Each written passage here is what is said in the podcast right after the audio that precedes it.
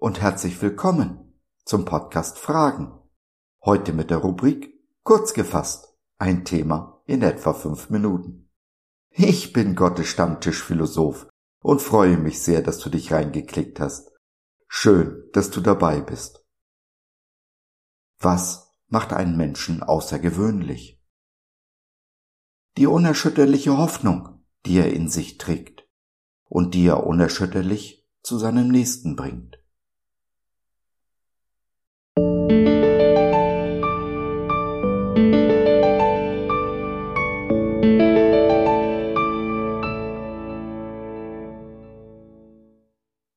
von guten Mächten und der Hoffnung, die über den Tod hinauslebt.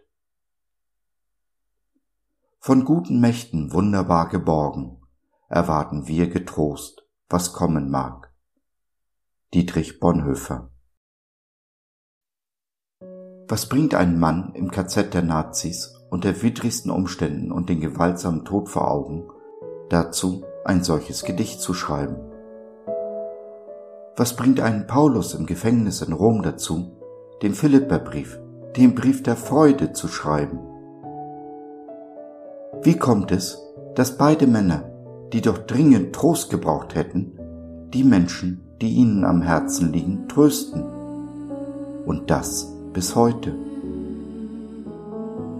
Nun, beide Männer haben sich entschieden, Sie haben sich entschieden, ihr Leben dem Einzigen anzuvertrauen, der allen vertrauenswürdig ist. Sie haben sich entschieden, nicht das Schicksal über sich herrschen zu lassen, sondern den, der in ihren Herzen wohnt. Sie haben sich entschieden, ihre Hoffnung nicht von den Umständen bestimmen zu lassen, sondern von dem, der der ganzen Welt Hoffnung gibt. Hoffnung auch und gerade für ihre Peiniger. Sie waren sich bewusst, dass ihr Vorbild vielleicht die einzige Bibel ist, die ihre Feinde jemals zu Gesicht bekommen. Es war ihnen klar, dass Gott mit keinem Menschen fertig ist, solange dieser atmet. Corrie ten Boom war auch im KZ, hat dort ihre Schwester verloren. Nach dem Krieg begann sie einen Predigt- und Versöhnungsdienst. Bei einem dieser Gottesdienste trat einer ihrer ehemaligen Wärter auf sie zu, reichte ihr die Hand und bat um Vergebung. Diese Dinge geschehen, wenn wir Gott herrschen lassen, nicht unsere Umstände. Diese Dinge geschehen, wenn wir die Menschen mit der Liebe Gottes berühren. Jeden Menschen, egal ob schwul oder quer, ob Politiker, ob Putin oder Gates. Die Kirche hat so lange Wahrheit ohne Liebe gepredigt, dass unsere moderne Welt jetzt Liebe ohne Wahrheit predigt. Lass uns zu denen gehören, die dem tausend Jahre lang währenden Missbrauch der Kirchen ein Ende setzen. Lasst es uns genau andersherum machen. Zu lieben, wo alle Welt kämpft.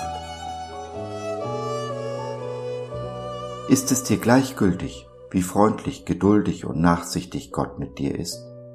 Siehst du nicht, wie Gottes Freundlichkeit dich zur Umkehr bewegen will?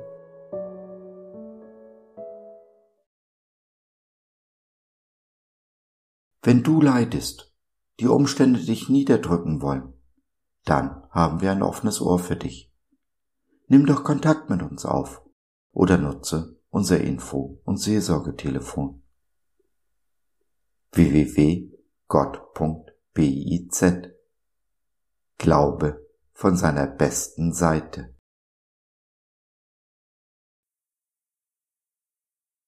So, das war's für heute.